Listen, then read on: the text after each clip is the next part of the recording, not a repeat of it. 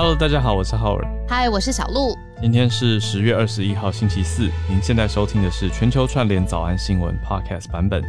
我们希望创造一个时事国际消息的讨论平台。谢谢大家都在这里理性讨论哦。好了，我先讲哈，就是这个不是叫 Easy on Me 吗？这首歌。啊。然后刚刚在听的时候呢，想跟社团里面人说 Go easy on each other。就是 啊，最近社团这个留言，浩尔很累呢。浩尔每一个下面都会看，然后都会花很多力气去回留言的时候，大家因为我已经吓到了。我们最近社团是不是很多很多人申请加入嘛？对啊，大家很热情的申请想要加入，都不敢立刻，你知道看都不看，我就直接放心，我不敢。我以前有的时候会，但现在不敢。嗯嗯嗯嗯嗯。我觉得除了慢一点，我们慢一点审核，让大家慢一点加进来。呃。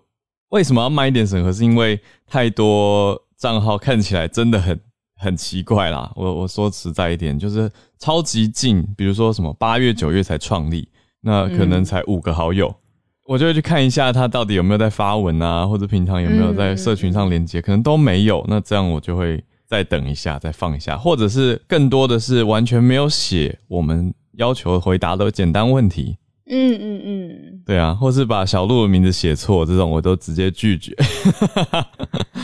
就是我是走路的路，哎，不是没关系，这不是重点。但是我昨天看到一张打开来，它有十六张照片，十六张照片都是同一张，然后它有三个好友的这种，我真的就是不好意思，我我觉得这个是太可疑了，对，可疑账号的几率比较高一些，对啊，所以为什么会这样子？特别小心，因为最近社团有一些留言 比较激烈，我不想变成这个政治互骂的社团，这不是我们创立全球串联早安新闻的开始的初衷嘛？对不对？嗯嗯嗯嗯，可以讨论，可是我觉得不要互骂。所以，但是我呃，其实也有听友，我感觉到我要谢谢大家，很多朋友真的是非常非常的在乎节目，也非常跟我们一起在思考、跟关心，还有关注这些留言的状态。就有些人会。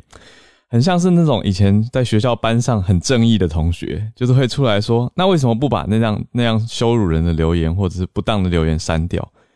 那我后来想了想了蛮久的，我就我就也有回应到嘛，我就觉得说，我会希望把大家都先预设成是理智的，我不想要直接把大家觉归类在说你就是一次违规你就不 OK，就直接把你踢掉。我觉得这样好像。不教而杀，对不对？我 我又出现老师病了啦，就是我真的忍不住会有一点想要提醒。像昨天有一位听友，他我觉得他真的没有恶意，可是他的用词很容易激起别人的情绪。比如说有听友就说：“哎，为什么不删除？”他就马上回说：“动不动就删留言，这样怎么会有讨论的空间？”我就我就出现作文老师的留言，我就回说：“如果这个句子我们可以改成，如果删除了留言，是不是就少了讨论的可能呢？” 你不觉得我很像在改作文吗？我就我就说这样子写的话，给其他读者的感受会很不一样。我就想要用，哎，他会不会转头就跟别人说，哎，那个社团管理员教训我，挑我的字，哎，他叫我动不动改成如果。I don't mind，我觉得我我我我我就是 It's me。嗨，大家好，这是浩尔。对，这就是我的个性。那我希望用这个方式来沟通啦。我觉得最后想要强调，大概就是。我昨天想通了一个说法，比较好让大家理解，就是这里是一个时事跟国际事务可以讨论的平台，跟原地，或者是对针对单一的议题，你特别有研究或者有兴趣整理之后，有些听友很用心哦，第一次发文都很用心的写上来说，哦，我第一次发，然后内容整理的超级好，我就觉得很棒，嗯嗯嗯，是这样子的地方，但不是政治情绪的舞台。我觉得有一些朋友可能很就是看了很多。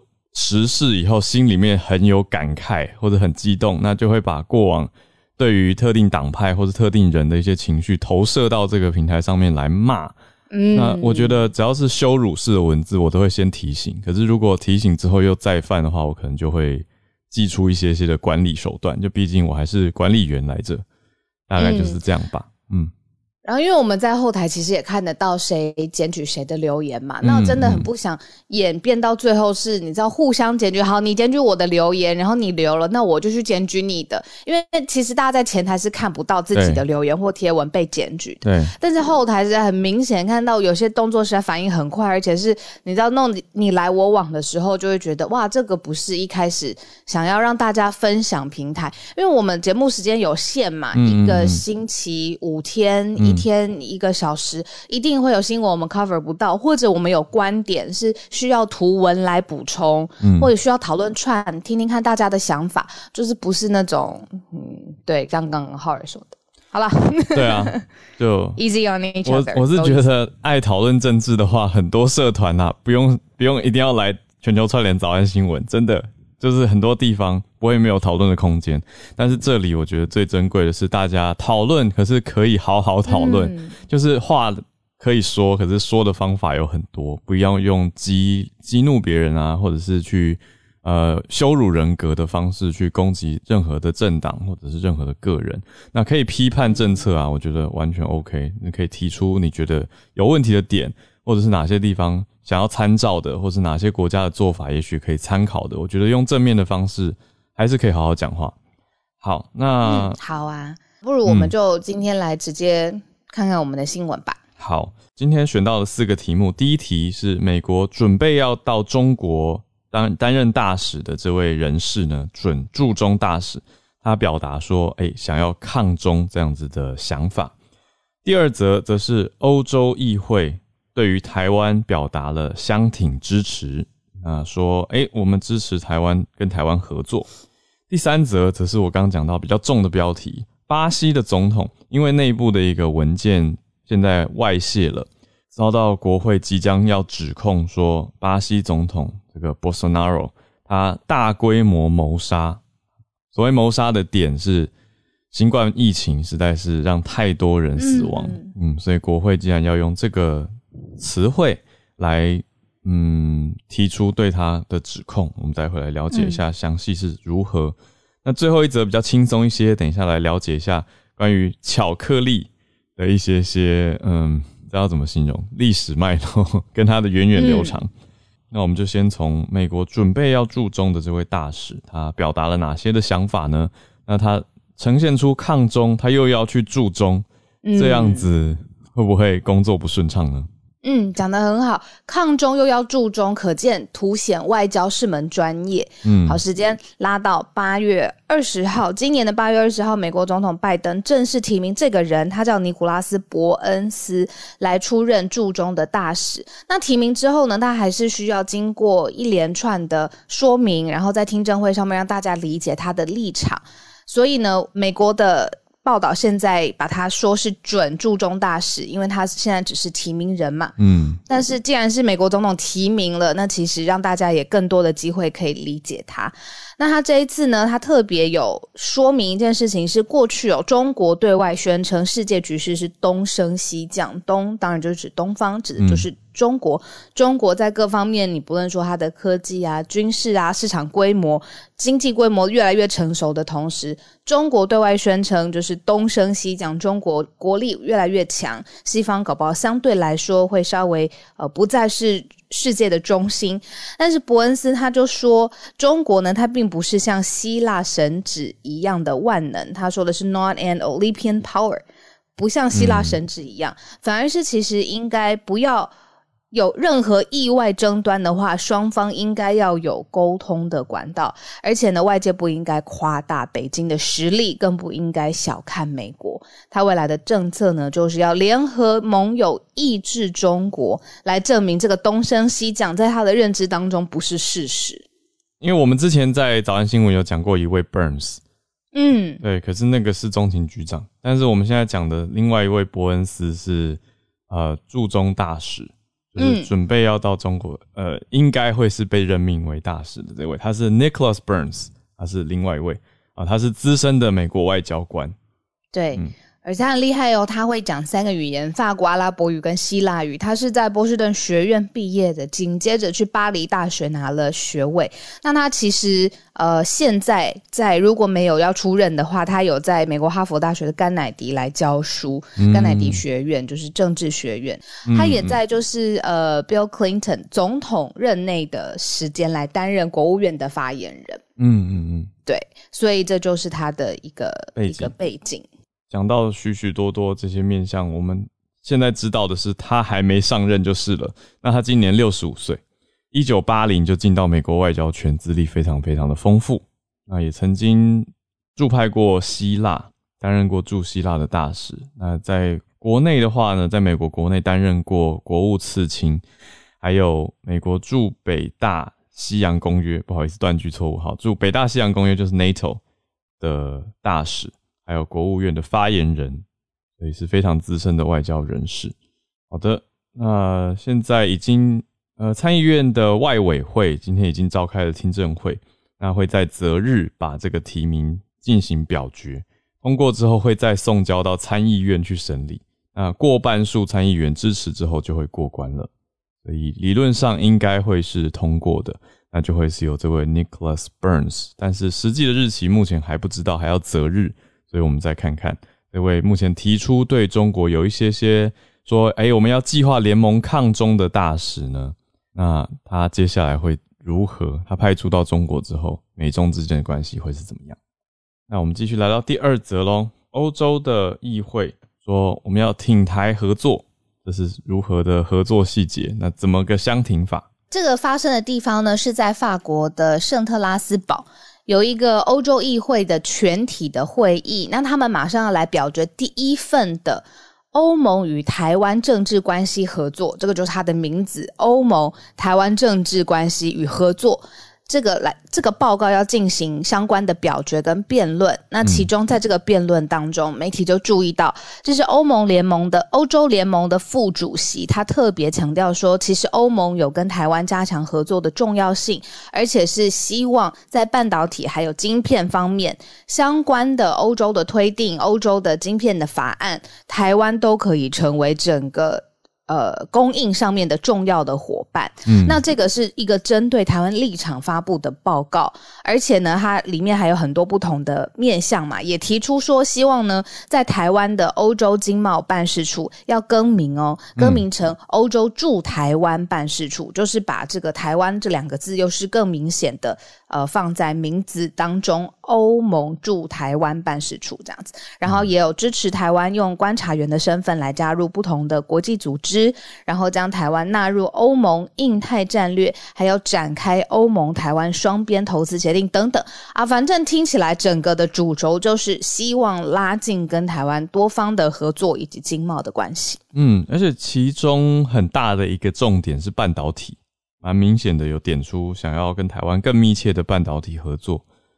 嗯，不过刚刚这里面一个点就是说要更名嘛，要改成欧盟驻台办事处，这让我想到我们在早安新闻讲过立陶宛之前讲到说要改驻台办事处，特别把 Taiwan 提出来，但是就可能会引发中方的不开心，但目前是还没有看到相关的。呃，但是在这个会议当中呢，维斯塔格他还是当然有提到中国了。他提到说，我们看到中国的飞机多次的侵入台湾的防空识别区。那他这样点出来的意思是什么呢？他说，这样子的行为可能会对欧洲的安全还有经济生产也有直接的影响哦。等于是他把台湾的防空识别区跟中国的武力展示或对外侵略这样子的作为。呃，视为跟欧洲有高度的关联。虽然是在台湾的防空识别区，但是欧盟的角度提出来，应该说欧洲议会的角度提出来说，嗯，想要深化跟台湾的贸易投资协定，来加强跟台湾半导体领域的合作，而且会支持民主、法治、人权、开放社会、市场经济的这些台湾所现有的体系。那其实欧洲议会呢，在针对。之前立陶宛 就是接续我刚刚想到的，我们前几个月讲的事情，他也有发表想法。欧洲议会说，我们在十二月的时候预计会推出反胁迫文书，就是要针对立陶宛挺台而受到中国威胁的事情，来针对这方面提出反胁迫文书。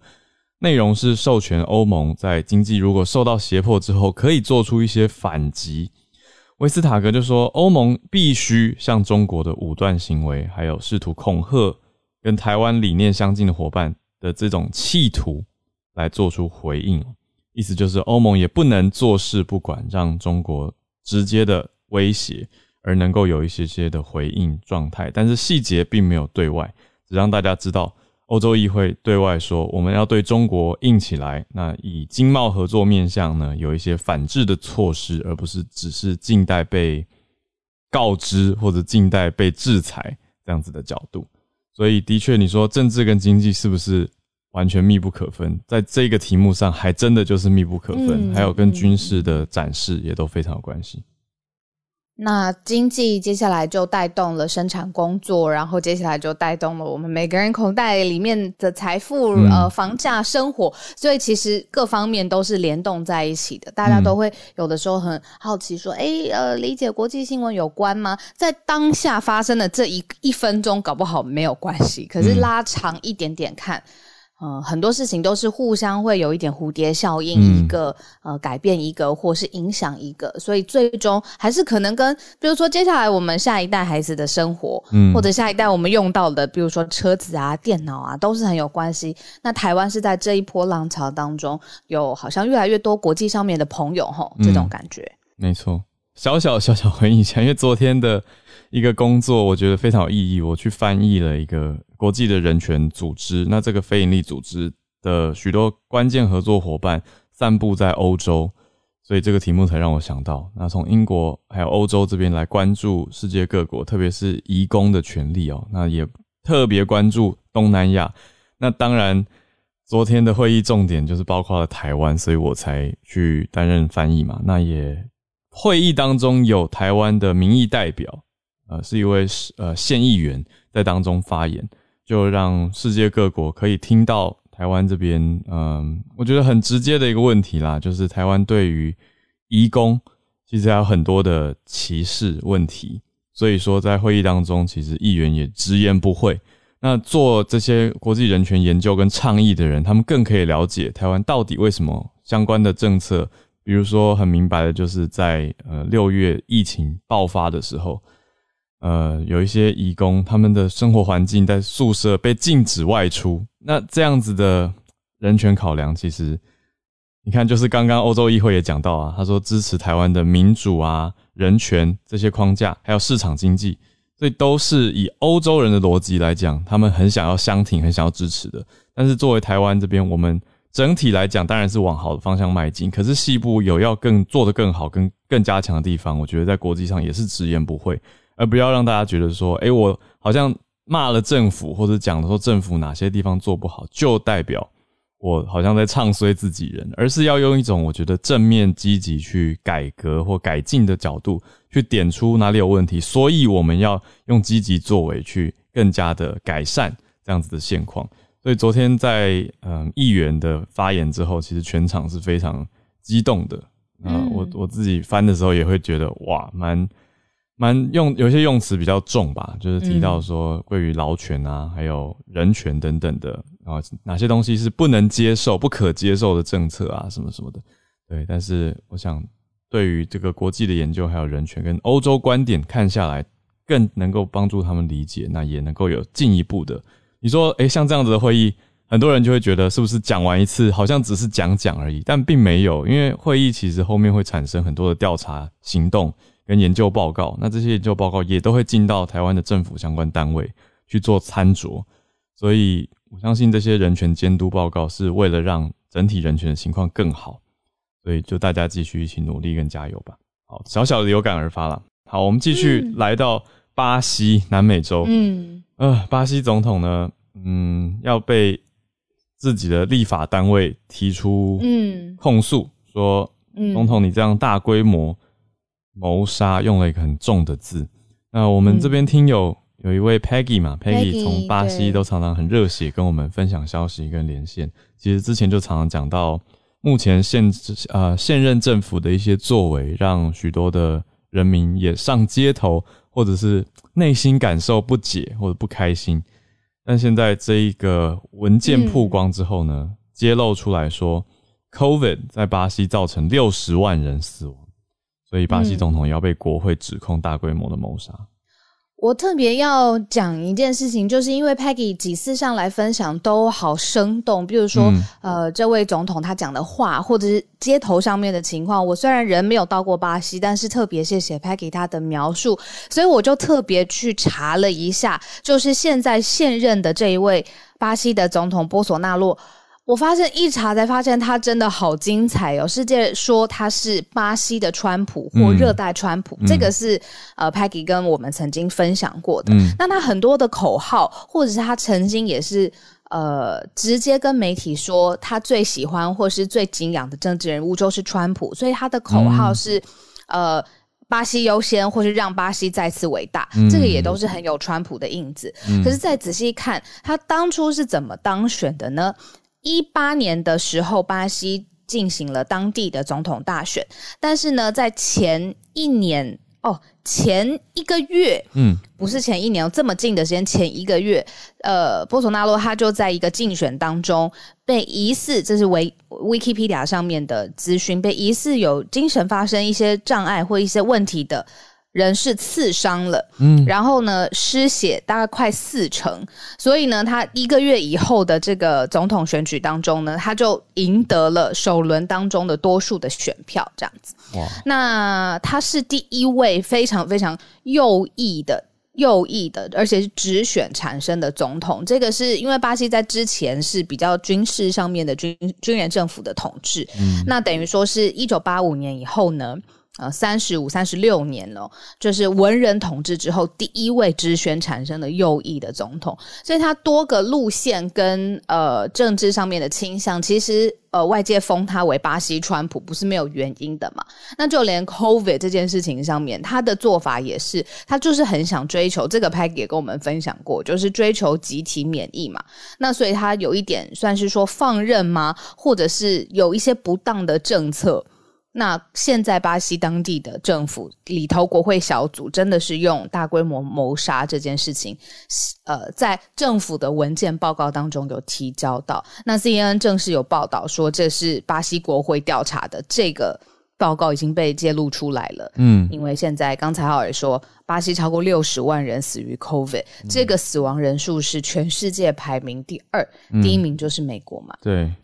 对，所以是不是要对这个鲁莽的政府的政策，或者是波索纳洛的政策来进行调查，最后定罪，也要花长一点的时间，嗯，来观察。嗯，CNN 收到的，不知道怎么透过什么管道得到的这份文件，就是巴西的国会，呃，讲明确一点，是巴西的参议院的流行疫情调查议会所提出的。那他们根据报道，是这个单位告诉 CNN。所以我又想到 Dennis 老师讲过的，哎，有没有可能是用这种放话拔草测风向呢？呃，为什么南美的国议会要跟北美的大电视网络对全球播报这样子的消息呢？这个文件将近一千两百页，那将会是礼拜三的时间。其实，因为我们这个报道编译是来自昨天的时间嘛，所以其实等一下也可以关注有没有更新的消息。会在巴西的参议院正式的讨论。那这个一千两百页的文件呢，是叫做一个摘录的草案。那这个草案里面就说，六十万的死亡人数当中，有过半啊，国会这些议员认为是波索纳诺波索纳洛的政府政策所造成，就觉得是因为政策不当，所以才造成了人民的死亡。呃，就像小鹿刚讲到这个鲁莽，也是他们要提出的。那另外一方面呢，是说。放任人民感染，那刚刚讲的那个 herd immunity 群体免疫的问题，对，那这个报告其实不是只指控总统而已，还有列其他就六十多位的被告，还有波索纳洛的三个儿子啊，还有很多的现任、前任的政府官员也都在受指控的行列当中。好，那波索纳纳洛他。过去几个月，其实还说过一些都是比较重的话。他说：“他们想要说我种族灭绝吗？那现在告诉我哪一个国家的人没有死的？哇，就是这个也是我觉得有点小小呼应到同理心哦。这就是大家听到真的会情绪激动哎。如果如果我家人有受到疫情的伤害，不管是有没有你说过世啊，就算是重症或者是很不舒服住院，那听到政治人物在台上这样子说，好像好像完全不想要负责任，完全切割开来，就是说大家都有死人啊，我们这样哪有什么太大的问题？哇，这样子的甩锅感，我觉得。真的会让大家很很震撼吧？但是我我同时又想要反思的另外一面是，会不会也是有一些支持很支持他的铁粉，就觉得说，对啊，哪一国没有死人？你们为什么要这样指责波索纳洛？就是好多事情现在是不是真的很容易极化？而且两面的人完全都认同同一个论述哦，可是从完全不同的出发点，嗯，在讲同一件同一句话。我忽然想到一个单字，那是之前就是川普他还呃在任的后期嘛，要 COVID。呃，又发生，然后美国发生很多次暴动啊，然后抢劫的时候，他那个时候好像媒体很常用一个字叫做呃 dog whistle，就是不是那个吹哨者那个，他的意思就是说，呃，有一种频率，好像哨子的频率是呃呃人耳听不到的，但是呢，狗狗它可以听得很敏感，所以它会对那个哨哨音发生反应，或是引导它去某一个地方这样子。那有他就呃媒体用这个字去来衍生说有一些。些政治人物他讲的话，其实可能一般人听过去会没有。没有收到讯息，但是对没有收到那个讯息，但是对于特定不论是左翼或右翼或特定的团体，好了，他听到他会反应会非常非常大，所以就很多政治人物就会掌握这种说话的艺术，你在关键的时刻去煽动或者是去引导大家的情绪。那一般比较中立的人，他听过去他可能没有感觉，但是对于极端立场的人，这个时候可能就会想说啊，我们要上街或者要抗议或者要冲进山庄 之类的，嗯。打个比方，嗯，那所以像刚回应刚刚浩尔讲的，就是说会不会反而有一群人听到的时候会觉得说，哎，对，就是这个，就是在对他们说话，嗯嗯嗯，就是他的选民或他的受众，很有可能。这个我后来查到，它也算是一个政治学用词了，dog whistle politics，就叫狗哨政治。就像小鹿你刚描述的那个，我觉得频率哨音的大家很可以理解，就是你吹一个 dog whistle，只会有。狗狗听得到，可是人听不到。对，那意思就是说，这个话是这些讯息是要给特定的人听的。我觉得很有可能啊，就是波索纳洛这样比较激烈的用词，他应该还是知道自己的受众是谁，那在对着谁讲话。那现在我们在很多的国家也都看到有这样子的政治形态崛起哦，但是我觉得大家要呃谨慎小心的去关注，那也看看我们。身边有没有这样子的状态？我觉得多多少少应该会有，所以大家多多的注意一下。最后，巧克力的证明，巧克力不叫巧克力吗？轻轻松松，轻轻松松，我们把它讲完。其实是里面的油，说要完全使用可可油制造的巧克力才可以被叫巧克力。但如果呢是受植物油制造的巧克力呢？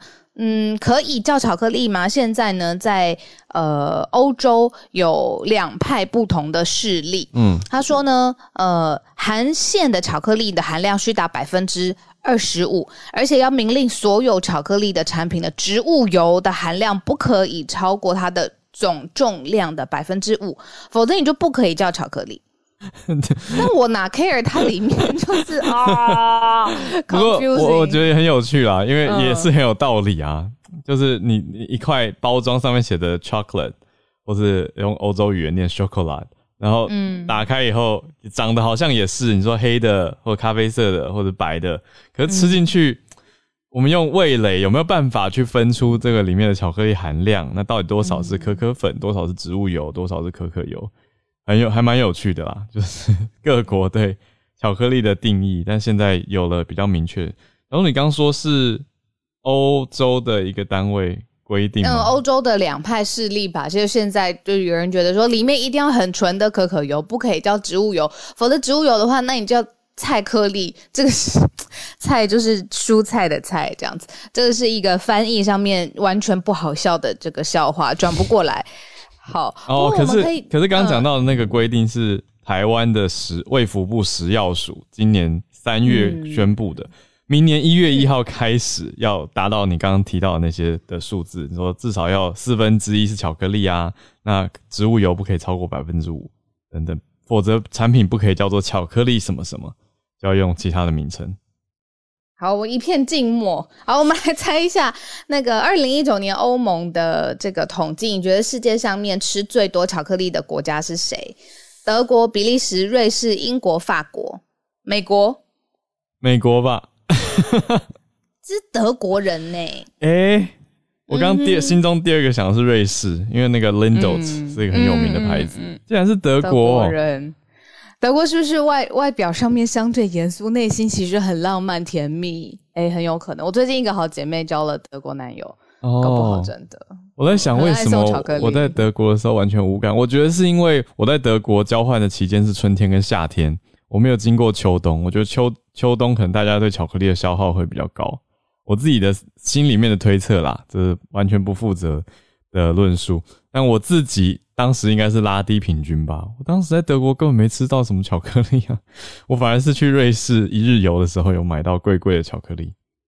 小小的回忆，太太意外了，竟然是德国。但是德国比较有名的是那个呃，Advent Calendar，就是圣诞倒数月历，每天一格戳下去可以吃到一颗巧克力。然后我小时候都会一次戳五格。你是不是以前棉花糖测试你会就是等不及，先赶快先把棉花糖测试掉的小孩子？什么是棉花糖测试？不都直接吃光吗？太好笑！好啦，这个轻松的题目，呃，跟台湾当然有关系，是台湾的规定啦，就是明年一月一号也很快了哦，在两个多月开始，市面上你看到的巧克力，就至少它有四分之一真的都是巧克力，而且它的植物油含量不会超过百分之五。不然就是违法。好，那我们来到串联的时间，今天比较晚一点点哦。也在邀请大家之际，我跟小鹿也想要呃跟大家说，我们欢迎大家邀请自己的朋友来，特别是如果你有身边认识你觉得对很什么议题很专精、很熟的朋友，我这边想要收集我们这里的串联名单。我觉得我们每天都是这样。当天直接问嘛，然后直接欢迎大家举手。可是我其实也想要，嗯，对的。我们之后我我会跟小鹿在讨论说，对我们是要一个有嘉有一个嘉宾名单那我们针对特定的主题就可以再做深入的访问啊，或者是专题式的内容，这样应该会再更加的加深早安新闻的丰富程度。所以我会希望大家可以多多推荐喽。那最好是你身边就认识的专家朋友，你就直接觉得说，嗯。他可以把比较复杂的或者是很难的新闻或者历史的脉络，哇，解释的超级浅显易懂，说啊一听就明白。这个就是我们嘉宾库会，就是我们会送巧克力给他吃啊，没有啦，送百分超过百分之五十五的可可油 的巧克力给他吃。那我们昨天呃整理了几个项目，比如说我们常常在讨论的有法律啦，有演艺或影视文化，有教育、军事、太空。有医疗，有体育，政治当然不用说，国际政治，然后还有科技方面范畴的。你身边朋友如果有这一个领域当中，哇，觉得浅显易懂，那当然我们的房间里面有非常多位已经是符合这样子的呃描述了，那我们都会把它记录在嘉宾库里面来，就充实这个嘉宾库。对啊，所以就请大家来帮忙喽。那我也会再发到社团，大家就帮忙一起来盖楼或者推荐。那我我们这边也可以主动去联络邀请，让我们节目更丰富。好，那我们第一位邀请上来的是 C C One，跟大家分享的一个消息是一个医学上面的呃小突破。那他是说，呃，昨天的新闻啦，就是纽纽约大学的那个 Langone 医学院，他们发表了一则新闻，是说他们成功的将一个一一颗猪的肾脏，那在一场在人体实验当中移植到一位就是已经脑死的。志愿者身上，然后成功的存活超过两天。嗯，好，那这一则的，就是这就是这个实验为什么在医学上面这么重要？主要是因为呢，呃，我们的肾脏移植的，就是它会有，就是我在像在美国来讲的话，他们大概每年会新增将近十，现在大概有将近十二万名的。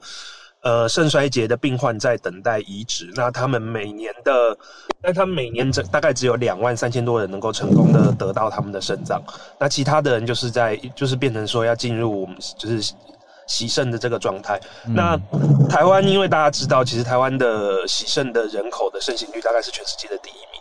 对，我们现在大概有将近九万人，就是九万名台湾的肾友在进行，不管是血液透析或是腹膜透析。嗯，好。而且呢，台像台湾的肾脏也是肾脏移植也是非常的缺乏。我们现在大概只有百分之三点五的肾衰竭的肾友可以等到他们的肾脏。嗯，对，因为人类之间的捐赠这么的稀这么的稀少珍贵，那所以大家就是把它就是脑筋动到猪身上。那这一次成功是说他们就是用了一只用用了一种基因改造的猪，它把。就是人类跟猪之间有不同的抗原，有一不同的抗原在猪身上的这个基因，把它给移除掉，所以说它就不会，就是人类就不会，人类产生的对猪的抗体不会去对抗，对，就不会去排斥那个猪的肾脏。那这种已经存在人体的抗体的排斥，我们叫超级性排斥，通常在移植之后一天之内就会发生。那整个移植的器官就是会马上的产生大量的血栓，然后坏死。嗯，那。这一次成功的让这颗猪肾存存活了超过两天的意义，就在于说，我们人类终于突破了异跨物种移植之的的第一个屏障，就是超级性的排斥。嗯，那当然未来还有很长的路要走了。那当然我们就是有一些肾脏科医师之间可能就会开玩笑说，以后大家是不是就失业，然后全部去养猪？对，C C 是肾肾脏科医师吧？对对对对对，我就是在诊所的肾脏科医师。哦，难怪，因为也跟司机分享，就是刚好前两天在做节目的时候，就是访问肾脏科的专业的医师，这位医师是有跟我分享，就是说一个观念，刚才司机也讲到，除了台湾洗肾率世界第一，因为可能健保的呃负担吧，这个。经济上面可以负担，然后还有就是大部分的人第一次看肾脏科，他可能觉得已经是哎，好像肾脏出了问题要去看肾脏科，但是当时就已经太晚了，所以就第一次看肾脏科就要去洗肾，可能肾脏科很可能就说啊，那你等一下就去洗肾吧。所以平常的就是说照护肾真的很重要，例如说不要吃来路不明的东西，然后高油、高热量等等的都很重要。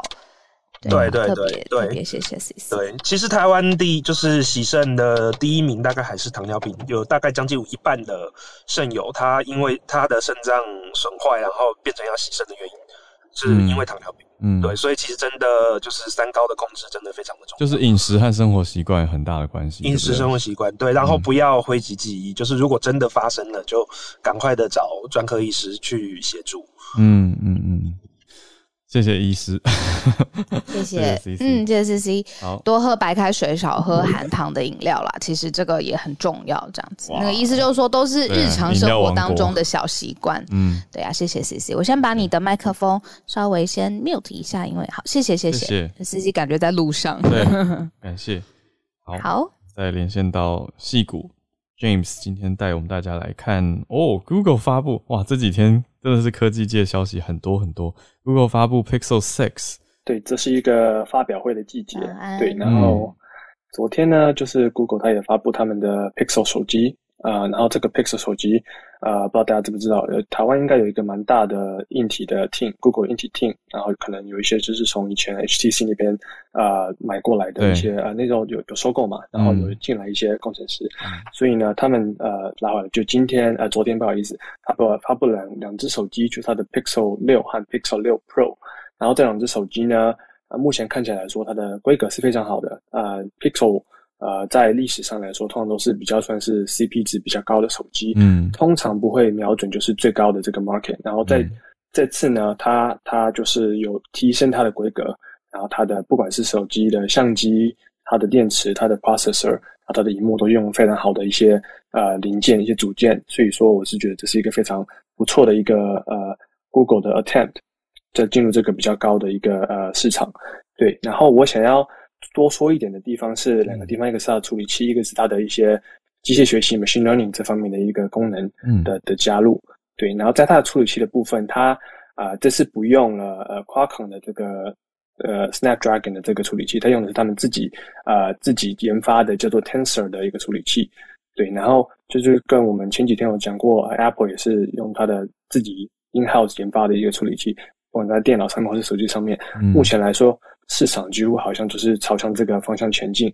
一方面可能是因为说，啊传统一些大厂，像 Intel 啊、AMD 啊、Qualcomm 没有办法给他们啊比较这个垂直整合的一些一些一些一些机会，让他们有一些功能，像是机器学习加速的更快，所以他们就变成说啊自己设计这些晶片。嗯，对，这是一个方面一个市场的圈，我觉得可以继续关注一下。嗯，然后另外一个呢，就是它的一些 machine learning 的 features，像是。呃，Magic Eraser 就是一个像魔术橡皮擦一个概念，然后它的功能很特别，就是说它可以把照片里面你可能有很多背景很复杂，你想要把它取消掉，需要哎，对，可能有路人甲、路人乙，你不想要看他们，对不对？你就可以把它框起来，然后它就不见。对，这方面呢，其实很有趣的就是它背后的技术叫做 Generative Adversarial Network，呃，叫做呃 GAN。它的 abbreviation，然后这个技术其实跟呃前几天呃小鹿和浩伟在讨论的这个 deepfake 其实是很相近的一个技术，嗯，所以说这可以让大家申请一下，就是一个科技可以用在好的地方，像是这个功能也可以用到不好的地方，嗯，那当然就是希望呃工程师们呢继续朝好的地方前进，嗯，然后还就是说这可能彰显说一些这个 engineering ethics 就是道德学的重要性，嗯，对。哦，我今天第一次听到这个 engineering ethic 工程伦理学有这个，比如说公司里头的，比如小组吗？或者是现在应该不知道在学界是不是有在研究这一方面的？比如说定义应该怎么样？要不要这个字是怎么？嗯，对，通常在至少美国系的大学里面，几乎每一个工程学生都要读这堂课。嗯。对，在学界其实已经有了，然后在公司里面通常会有一些什么 ethics 的的 board 的这样子的概念的一个呃组织来来来，就是它是委员会专案，嗯，对对对，嗯，所以其实都有在关注这方面的东西，就是最好就是不要给世界带来不好的影响这样的概念。谢谢 James，我刚听到一个蛮重大的算。可以值得观察趋势，就是各家都自己开始生产自己的处理器，意思就是这些科技大公司他们也会需要很多 IC 设计相关的人才。那以前都是你说联发科就是很强的处理器设计嘛，IC 设计，那是不是会变成一种竞争关系？我觉得大家也可以一起用半导体的技术角度来看一看。那还有像刚刚 James 提到的 Intel。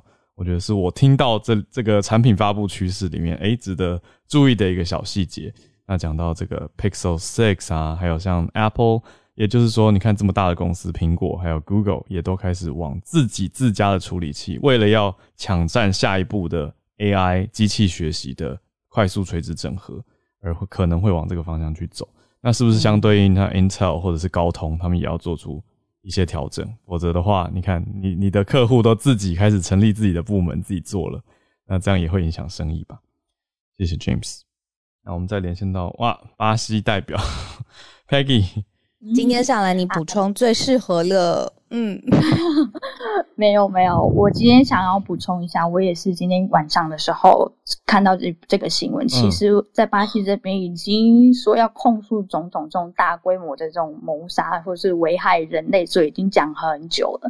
那今天我想要补充的就是，在上一个月，其实巴西的国会，它从今年的三月到四月的时候，就成立了一个疫情。疫情调查委员会，嗯，然后他就是专门在调查，说到底巴西总统还有很多其他他他的其他的一些部门，他对于疫情还有这次的管控有没有什么疏失，是不是有没有是不是有地方是总统需要去负责的？他前前后后总共开了大概七十多场，就是呃听证会。那在上个月就爆出了一个说，这边嗯巴西这边有一个类似像是连锁医院的一个系统，那他们就是在今年的。三月到四月的时候有提出说，希望就是研究奎宁，中文应该是叫奎宁嘛，那个就是那对啊，那个川普他之前一直在说那个有你吃那个药有有有效的那个药，他们就是希望就是说，就是很多当时很多人就是因为得了新冠病毒被送到这个连锁医院的系统底下，然后他们就是秘密的进行这个研究。所以其实有很多得到新冠病毒的患者，他们被送到这个医院的时候，并不知道自己吃的是奎宁的药，也不知道自己正在接受所谓巴西总统说的早期治疗，所以造成很多人死亡。但是这个医这家医院连锁医院，他们却篡改了这些数据。那为什么这个很严重？因为这间医院跟波索纳洛总统其实是有关联的，就是波索纳洛总统提前拿到了这一份有经过篡改的数据的报告，然后在他的 Facebook 上面就是大肆宣扬说：“你看吧，我就说奎宁有效。”那其实他这一份报告在上个月被爆发之外，说其实它上面有很多都是作假，甚至说它是违反医学道德，你不能在病患不知情的情况之下就给他吃。一些没有就是呃没有疗效的药，那这些还有甚至有很多死亡的呃死亡的那个报告书上面是篡改过他的死因的。曾经有一个有一位妇人，他是死于新冠病毒，但是在他的死亡报告死亡证明书上面写的是其实他器官衰竭。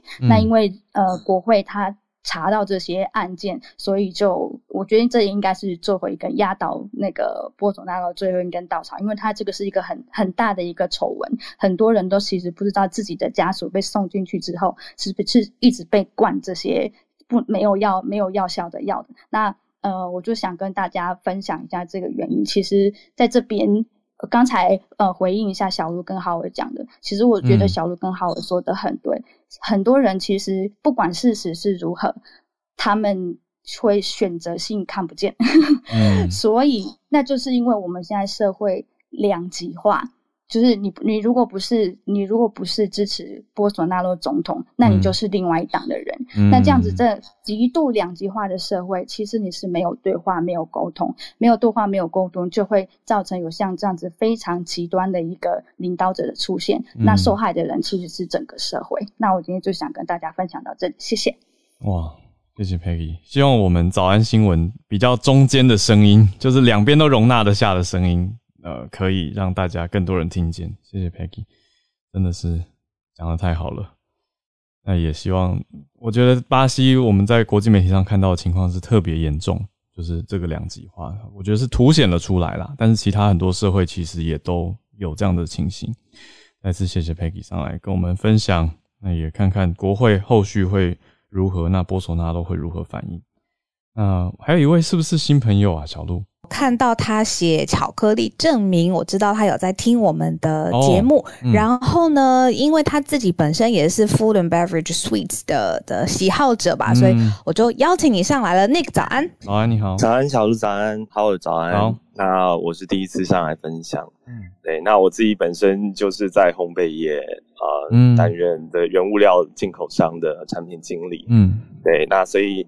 关于巧克力的证明这件事情，其实，在呃过去这几年，其实这不是第一次做这个方面的改变哦。就是其实前两年，巧克力就已经有分成所谓的呃，过往我们在烘焙业我们叫做免调温巧克力跟调温巧克力。嗯，那在前两年，它就已经改名叫做代可可脂巧克力跟呃一般的巧克力这样子的差别。那主要就是呃，政府希望让大家知道这个巧克力里面是不是真的含有可可脂。那为什么要让大家知道这件事情？是因为我觉得大部分人其实吃巧克力就觉得它就是一块黑黑的、方方的呃的一个东西。然后可是呃，它其实就是农产品嘛，它其实原料是可可豆，嗯，它应该是呃百分之百从可可豆。呃，大家如果有兴趣的话，在台湾的屏东，呃，现在很多地方都有在种，嗯，那甚至都可以去参观，然后可以去了解，啊，巧克力是如何制成的，嗯，包括它，呃，它整个过程跟呃咖啡很像，然后有发酵、有干燥、有烘烤，然后有研磨，对，那其实所谓的巧克力，当初最早最早，当然就是以可可豆下去研磨，哦，做成的可可膏。再加入可能部分的糖，哦，可能再额外的一些可可脂，就做成一个我们入口即即化的巧克力。嗯，但是呃，因为其实可可脂有更多的用途，那很多时候其实呃，这些巧克力的制造商他们会把可可脂啊挤压出来，然后翻售给呃，可能像是化妆品公司。对，制成大家可能呃，大概每个女生都会有的一些唇膏啦、口红啊，或者是其他的一些呃化妆品的用途，所以它的经济价值更高。那这一些被挤压出来的可可脂拿去做化妆品以后，它就必须要再加入其他的油脂才能够做成巧克力，所以他们就会加入一些呃植物油脂，对。所以这就是为什么市面上的巧克力其实价差非常非常的大，我们可能有十几块的，嗯啊这种大波露啊，还是说其他的呃大家平常小时候吃过的这些巧克力 也有这种一块，嗯，好疗愈哦，对，它所以它叫大波露嘛。对吧？对之类的，对，嗯嗯嗯。那其他的巧克力可能小小一片就要你可能上百块，嗯，对。那当然这还中间还是有商业操作啦。不过呃，就是价差这么大，G 开头，G 开头，很主要的一个原因还是因为呃里面的可可脂的含量的关系，嗯，贵。那其实呃这边再稍微帮大家解释一下，就是巧克力的百分比这件事情。对，因为很多人都搞不太清楚为什么这个什么七十趴、六十趴、九十九趴这个百分比是什么意思？嗯，其实简单来讲的话，就是这一块巧克力里面含有百分之多少来自于可可哦，可可的原原料。嗯，那剩下的部分通常是糖啦。所以的确，如果你今天说你身体为了要健康，你不想吃太多糖，你要吃一百趴、九十九趴这个。可以理解，哦对，因为它就是没有什么糖，嗯，对。可是通常基本上，如果喜欢巧克力的人，比较不会吃到那么高趴数，因为其实不好吃，因为很苦，真的很不行，完全不行。我有一阵子为了减肥，我可以去买高趴数那种八九十趴，我根本完全吃不下去，就只能一直闻那个味道。而且很多人买八九十趴的巧克力，他就觉得很健康，可是他没有发现里面其实都是呃棕榈油或者是其他的植物油脂。对他高兴的太早了，不是可可，对，还是要看成分，就是要看成分，要看成分。那可可的含量就是呃，它里面它就是基本上其实要分成两个部分来看了，一个就是刚刚提到的可可脂，另外一个就是可可固形物。嗯，那呃，可可脂或可可固形物其实都会被被做一些替换嘛，就像刚刚说的，可可脂可能会被换成植物油脂，但是如果是为了要追求化口性的话，因为可可可可可可脂的熔点比较低嘛，所以大大家都说，呃，只溶你口不溶你手，这个很大家很知名的一个广告词。但其实这就是不是那么好的巧克力的证明。对，哦，就如果它真的是会在你手上融化的，其实才是可可脂。对，因为它是大概体温就会融化，大概二十八度、三十度左右就会融化了。嗯，对。那你今天其实你吃到的所谓巧克力的风味，其实是可可的固形物带给带给你的。嗯，对。所以其实在这边也是跟大家解释一下，所谓的白巧克力、牛奶巧克力跟黑巧克力。对我，我想问一下，小鹿知道白巧克力跟牛奶巧克力的差别吗？嗯呃，一闻起来不一样，呃呃，原料不一样，一个有牛奶，一个没有牛奶。啊，不对，两个都有牛奶。哎呦，颜就颜色来看的话，白巧克力当然就白的嘛。对，那牛奶巧克力会有点咖啡色，所以代表它里面是有可可固形物的。嗯，那黑巧克力是没有牛奶，就没有所谓的奶粉啊，没有奶粉。所以其实呃很多在欧洲呃一直比较争议的，那包括在台湾，其实白巧克力是不被认定是巧克力。对啊，因为照这个算法的话，白色恋人如果它里面乳乳的含量比较高的话，是不是相对它就不是巧克力？应该是说白巧克力里面其实只有可可脂、糖，它没有没有你刚刚讲的那个巧克力固形物。固形物对，没有固形物，它就是只有可可脂、奶粉，然后跟糖而已。嗯。那牛奶巧克力的话，还有这个可可固形物在里面，嗯，对，所以其实分类上的话，大概是这个样子。我觉得，就因为我们自己在推广巧克力嘛，然后其实就发现很多很多的台湾人，其实就基本这个这个知识并没有，所以想说借由这一次的机会，可以让大家稍微有一点点认识。那大家如果对冰土 bar 就是。可可豆怎么做成巧克力？有兴趣的话，呃，我们现在台北其实也有一家啊冰土巴的巧克力，对，在呃，它在呃和平东路那边，师大那边叫。可以看得到吗？呃，它应该有有陈列出来，对，而且店非常非常的漂亮，去年才开的，对。叫你说在哪里？快私信我，快写 快写 IG 给我。叫做什么？土然土然，呃，土壤的土，然后然后的然，然后呃，其实呃，原文名是 Terra，就 T E R，嗯，对，就是土壤。土土壤的意思，对对对对，土然。我 十点就去啊，可以结束了，这 个可以。这个早上新闻到这边告一段落，谢谢大家。谢谢 Nick，我是巧克很爱巧克力的人了。没有，今天我觉得很幸福，因为一召唤专家或者有研究的朋友，马上就来了一位巧克力专门研究 研究员 Nick。谢谢谢谢，我觉得增进很多知识。所以明年一月一号开始，不可以叫白色恋人巧克力了，可能会变白色恋人饼干。夹心饼干，如果它是用含有可可脂的要看成分的话，那可能它还是可以叫白巧克力。嗯，但是一般来讲应该不是啦。嗯，那最主要为什么会产生这种带可可脂，或者是现在叫做不能用可可呃不能称作巧克力的这种呃产品？那最主要其实还是因为，就像刚刚提到的，可可脂会在手上融化嘛。嗯，所以呃。应该我如果记得没错的话，是早期的一些像战争的时候，军人会带在身上的那种巧克力，其实也是这种带可可脂的，因为就是它好于携带。嗯，然后再就是我们在超商常常吃到的一些面包啊、甜点啊，它呃可能包装上面你都不会看到它有沾到巧克力，就是因为它用的是这种呃面条纹的巧克力，那它不会在手上就。融化，要不然那个包装袋可能就会变得很丑，就是变得满满的都是巧克力。所以这个其实，在商业上面也有它，它的确独特的考量啦。嗯，对。但是如果今天我们是要追求吃到好的、健康的，对，这还是要吃呃单纯可可脂的巧克力比较好。所以我是蛮支持卫福部做这样子的一个证明跟分类，让大家。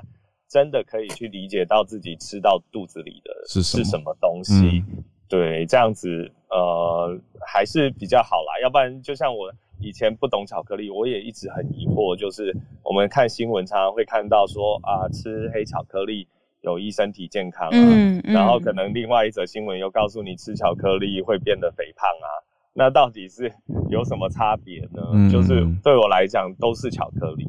但是实际上，你你真的去了解以后，就会发现，呃，其实两个虽然都叫巧克力，但是只称的是完全不同的东西。嗯，对。哇，今天上科普了，嗯，谢谢 Nick 今天的巧克力专题。我觉得之后，等明年正式发布了，或是之后我们后续都还会有机会再跟你多。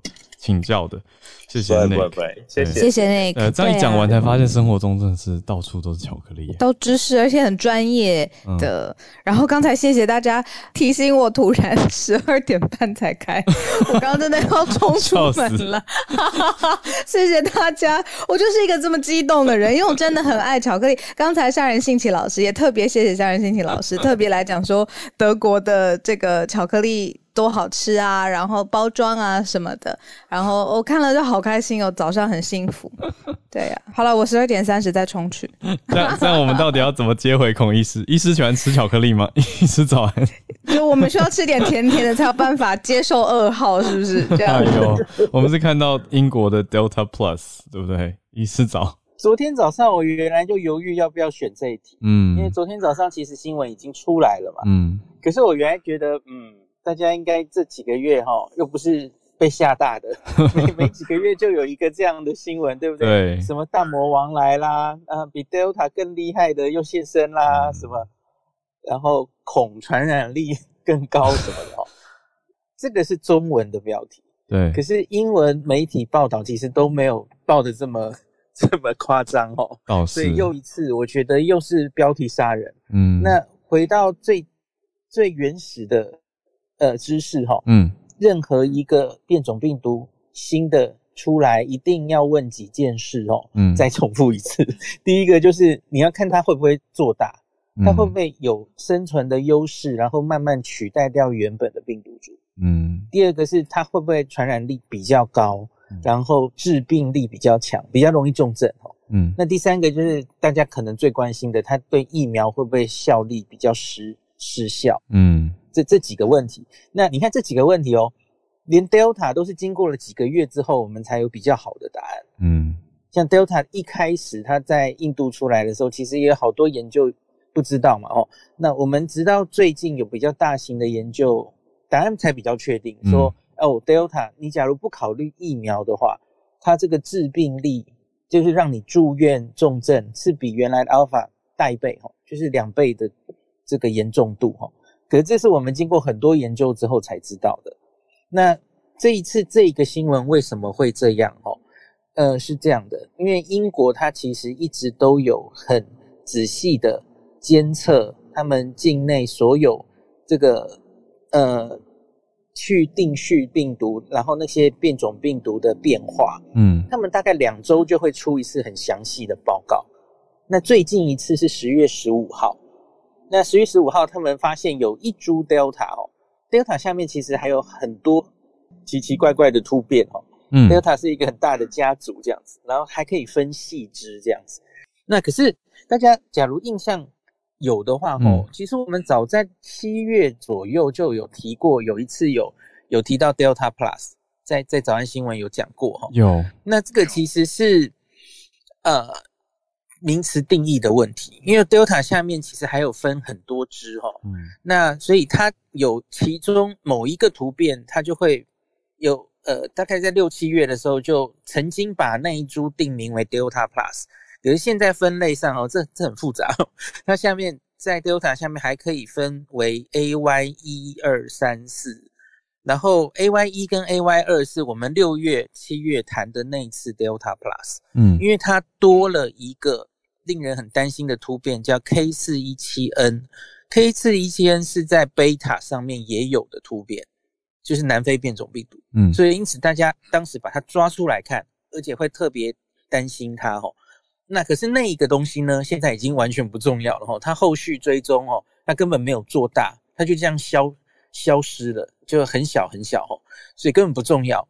那这一次被提出来讲的是 A Y 四点二，又把它说成是 Delta Plus 哦，跟原来的那株不一样。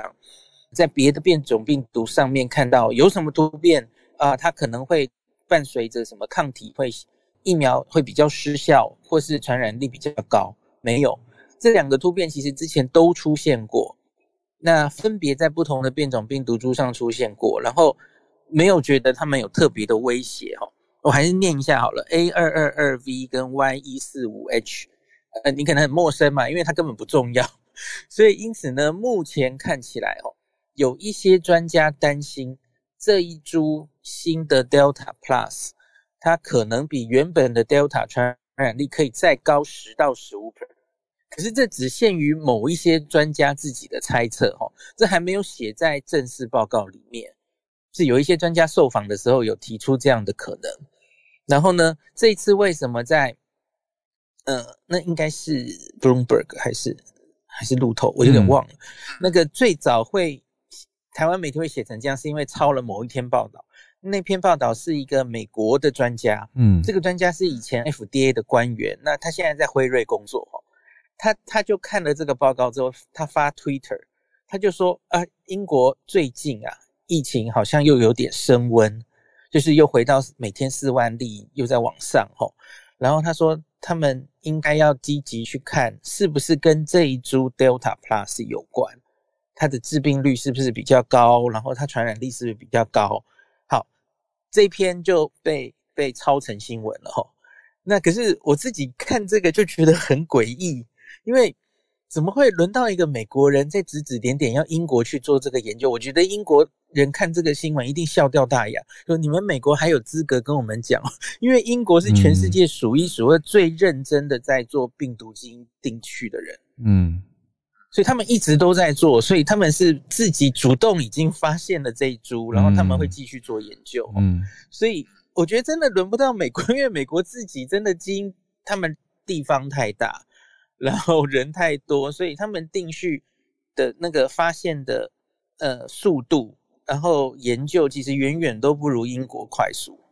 那所以这个英国当时的 Del 那 Alpha 病毒也是他们第一个抓出来的嘛，很快就抓出来了。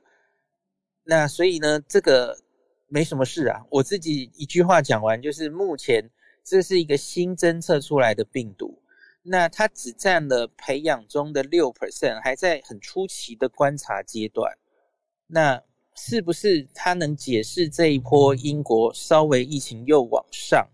我觉得非常难说，多半应该不是，因为现在英国已经变得很冷了，嗯，哦，已经已经都十度以下了，嗯，然后大家又开始聚集在室内，然后冬天本来病毒可能存活的时间就比较长，所以它的疫情稍稍又往上，绝对确诊数字是往上了。那可是你去看英国的，不管是重症的或是死亡的住院的数字，其实最近反而是往下的。前一波稍微有在往下哦，那所以我觉得英国整体下来，目前他们觉得还是控制的是他们可以控制的范围。那所以 Delta Plus 根本目前没有证据说它有有多厉害哦，顶多有人用可能是工位的模型猜它可能大概比原本的 Delta 有机会再多一点传染力，十到十五 percent。好没了，其他我们目前对它是一无所知的哦。那所以就大家就不要再被这个新闻媒体吓到了。嗯，我们应该已经被吓吓吓长大了。嗯嗯大概就这样。我我希望他接下来就不了了之。最后有一个还可以补充的哦。嗯，Delta Plus 这个真的是很新的东西。这个东西在全世界别的地方几乎没有培养出来过。嗯，那只有一个国家曾经培养出来过，是丹麦。嗯，丹麦跟英国一样，丹麦也是很勤的在做这个基因定序哦。嗯，那他们曾经发现 Delta Plus 增加到大概两 percent 左右，前一阵子，嗯，可是后来又被其他的 Delta 压掉了，所以 Delta Plus 这个东西已经被证明过，它它大概不会是太大的威胁。嗯，所以我觉得这次又是一个 Force 浪，大家不用太担心。大家记不记得这两个月有有几次 Force 浪？喵。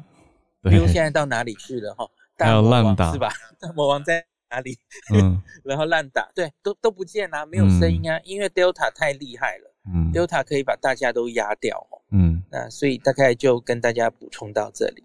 谢谢医师，好，安心许多，安心，真的是安心，安心许多。谢谢医师，安心的声音。而且为什么？我觉得医师或者我认识的医疗专业人员很多都有这个特质，就是能够冷静的看着这一切。的这种特质就是 OK，有时候恐慌的消息出来，就说好，那我们就先看这三个指标数字来看一下。这是他们专业训练，因为像像我这种就是非常恐慌害怕的病人，医师看多了，他每天张开眼睛就是在安抚大家，不是吗？呃，我只差看着医师没有抓着他的手说：“确定这样真的没问题吗？” 冷静的特质。去看医生，对呀。感谢医师，再次谢谢孔医师。呃，谢谢今天跟我们一起串联的大家，很丰富又有很多很多的学习，很开心可以跟大家一起全球串联早安新闻。明天又是礼拜五了，真的很快。好，那我下个礼拜就要爬玉山了，最近锻炼有点不足，所以这几天要去动一动。好，那我们就明天早上继续跟大家串联。谢谢你的收听，有想要告诉我们的话，可以用各种管道告诉我们。也期待有观点的你可以到 Clubhouse 上面来跟我们分享你的看法。听完节目不要忘记要订阅、分享，要刷五星来支持我们节目哦。那我们明天见，大家拜拜。